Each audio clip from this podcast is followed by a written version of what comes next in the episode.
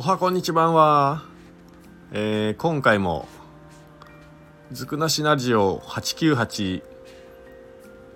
小さなコーヒー屋の独り言始まります。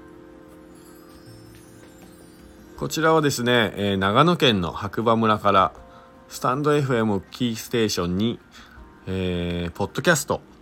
SNS を通じてですね全世界に放送しております。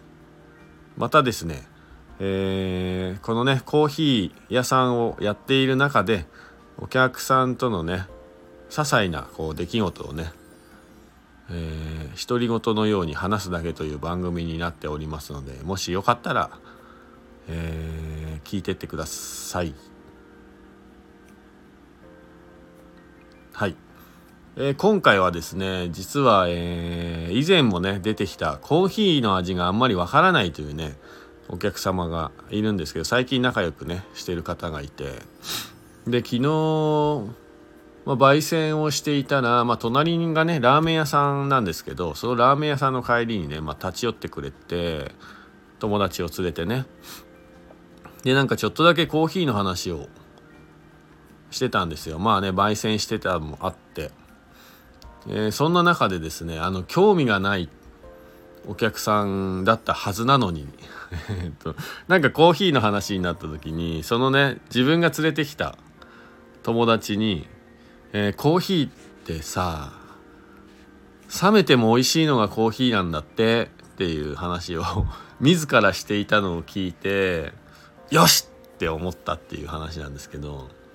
まあそのなんなんだ何でもない会話のように聞こえるんですけどなんかコーヒーに、まあ、興味がないっていうか味がよくわからないっていう中で、まあ、前回はね、えー、僕が出したあの一番深入りのインドのね豆を出したらあこの味好きだっていう話をね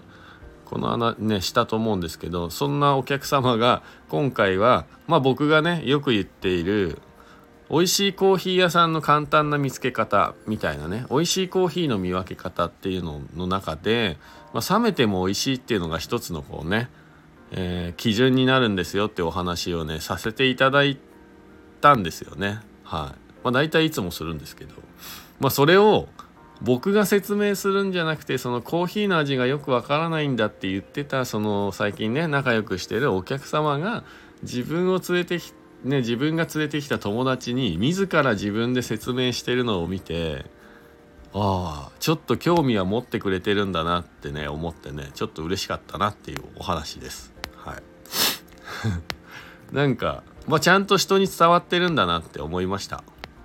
うん、でやっぱりなんかその冷めても美味しいっていうところを、まあ、自分なりにねなんか確認してくれてるみたいで、まあ、コンビニのコーヒーを次の日飲んだりとかなんかそんな話もねしてくれたりとかね。ややっぱコンビニのコーヒー飲めないっすわ次の日とか。あそうですよねなんつって。なんかそれがねとても昨日は嬉しかったなっていう。最初はまあコーヒーの味わかんないって言ってたんですけどまあうちのお店を通してねまあコーヒーにちょっと興味を持ってくれたみたいで、まあ、そういうことをね、えー、自分で自分の友達にお話ししてくれたりとか実際に僕がこうね次の日に飲んでも美味しいかどうかちょっと確認すると面白いよって話をね覚えててくれて、まあ、実際に試してくれてるっていうのがね、うん、あちゃんと話聞いてくれてるんだなってちゃんと伝わってるんだなっていうのがね、はい、昨日あった。出来事ですね。はい、なんか嬉しかったですね。はい。まあよっしゃってその人の前では言わないですけどまあ心の中でね、はい、ガッツポーズしてみましたね。っていうお話でした。はい。まあこんな感じでねあのー、ショートストーリーをまあお店をやってる中でまあ起こったね印象深いことをねちょっとこうつぶやいていこうかななんていう番組になってますんで。まあない時はもちろん放送はないんですけどまあ、ある時はもしかしたら毎日あるかもしれないしということで、はい、まあヒューマンドラマですよお店をやってると。日々がね、でまた、えー、次回ねお耳にかかりましょう。ハッピーなコーヒーライフを。